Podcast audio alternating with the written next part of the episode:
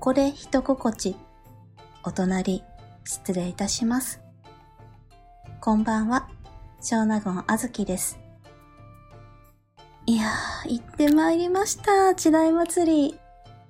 今回はその時代祭りのお話と、その前後に行った京都のお話をしたいと思います。フィーカ喫茶の X のアカウントに京都のお写真などを載せているので、そちらも合わせて確認いただくと、より臨場感を持ってお聞きいただけるかと思います。概要欄にピーカ喫茶の X のアカウントを記載しておりますので、そちらから飛んでいただければと思います。今年の時代祭りですね。本当にいいお天気で、天候にも恵まれ、いやーもう本当に一年分の日光を浴びました。マジで体がびっくりしたんじゃないかと思うほどの年一にあるかないかのビタミン D チャンスだったので、急な過剰供給に体内もさぞ潤ったんじゃないかと思っています。もう結構です。今年はもう日光。日光、ありがとうございました。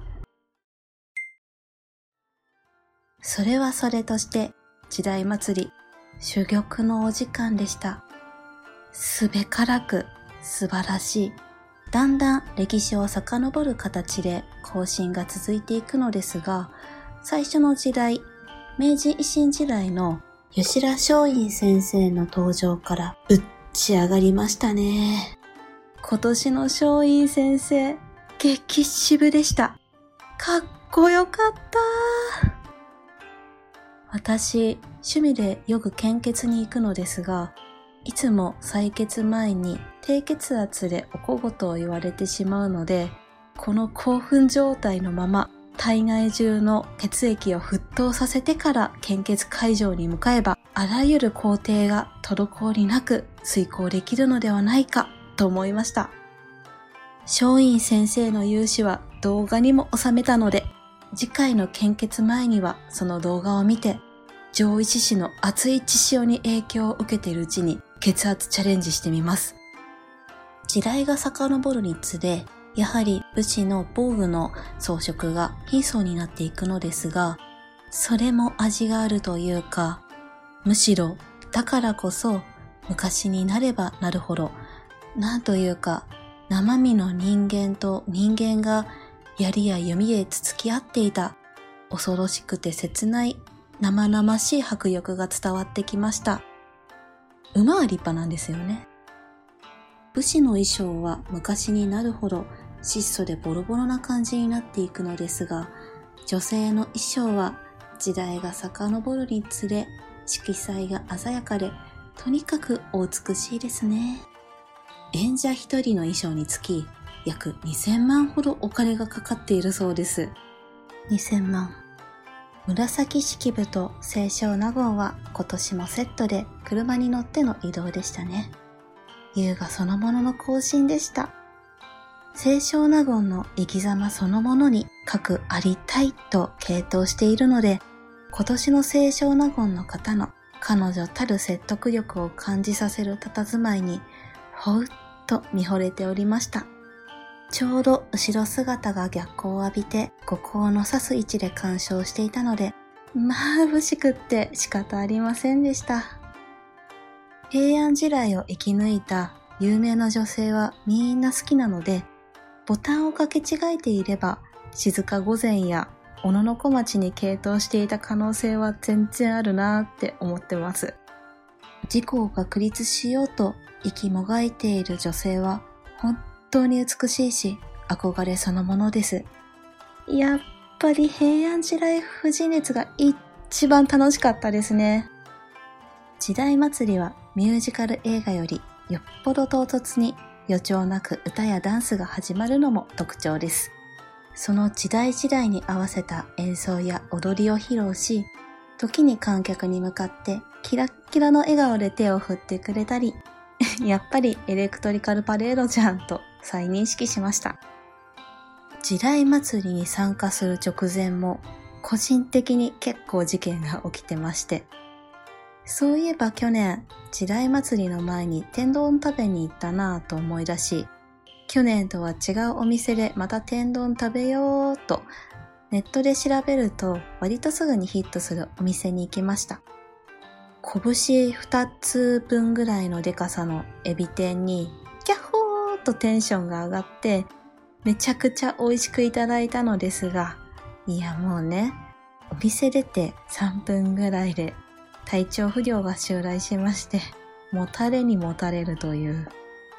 牛より牛歩で予約していた有料閲覧席へと向かいました。リアルにあの場所へ、あの場所へ行きさえすれば、うぬぬぬぬ、と、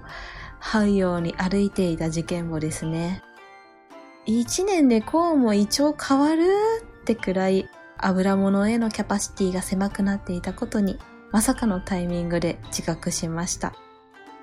そんなこんなで席に着くまでが長旅だったのですが、着席してからはただただもうぶち上げでしたね。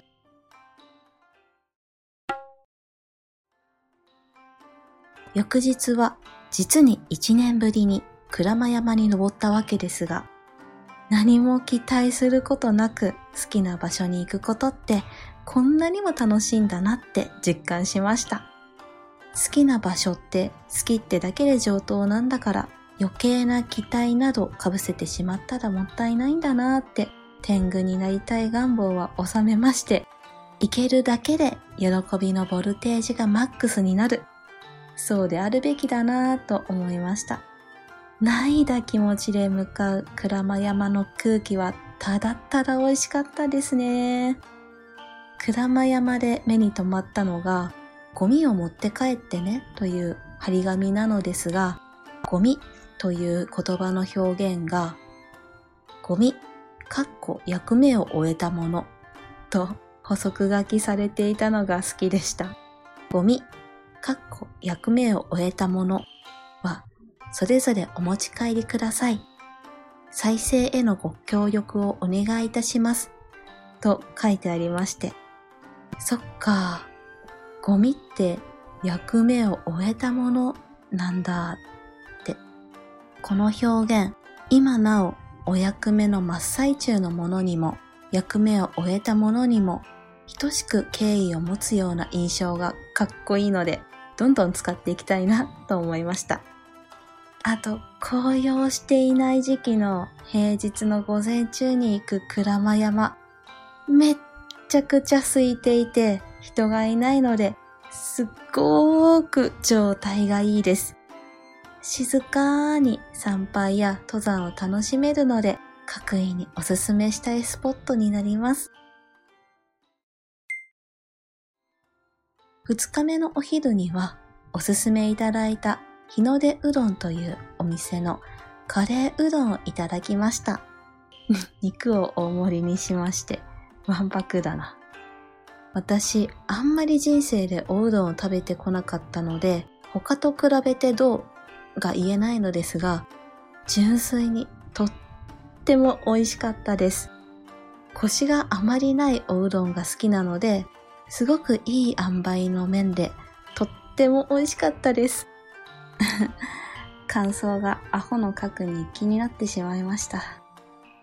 ただ、お腹いっぱいになったので、結果的に今回の京都は2食でしたね。四条河原町を通るたびに目に留まった大きなモンブランは実に怖悪的でしたね。あれを食べれなかったことのみが今回の悔いです。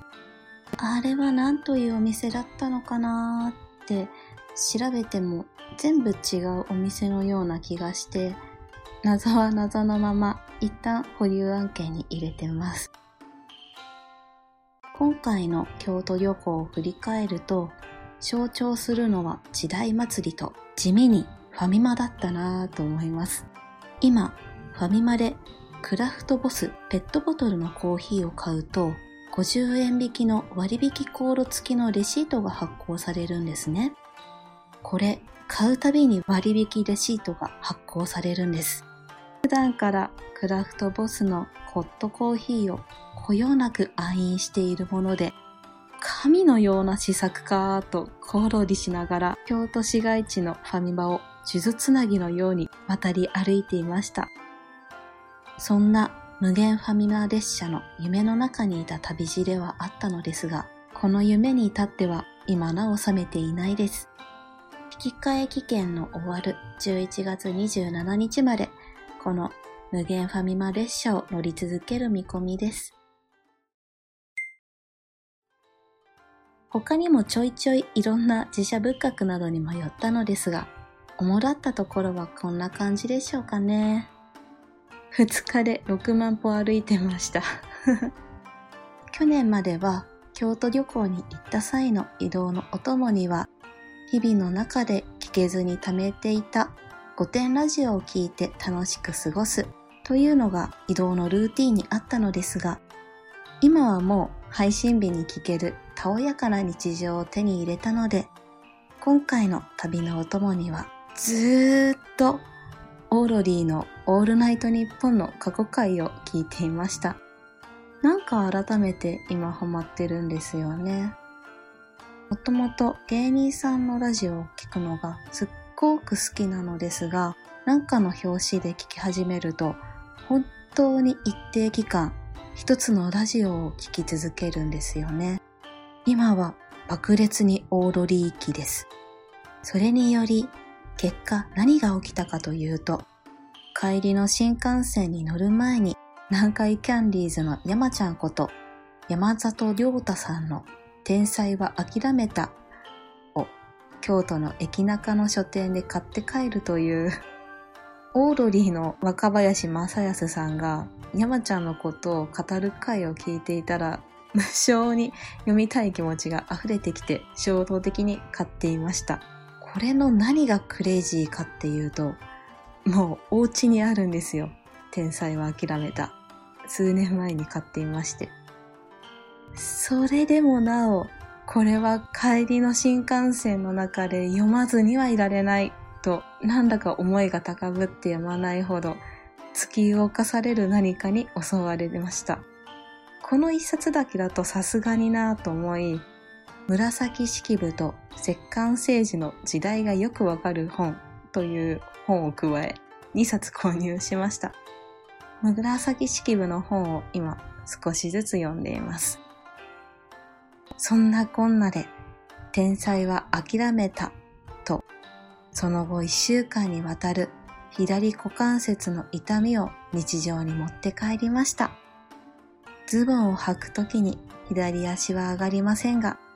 この身に流れる血潮は上げていきたいと思います。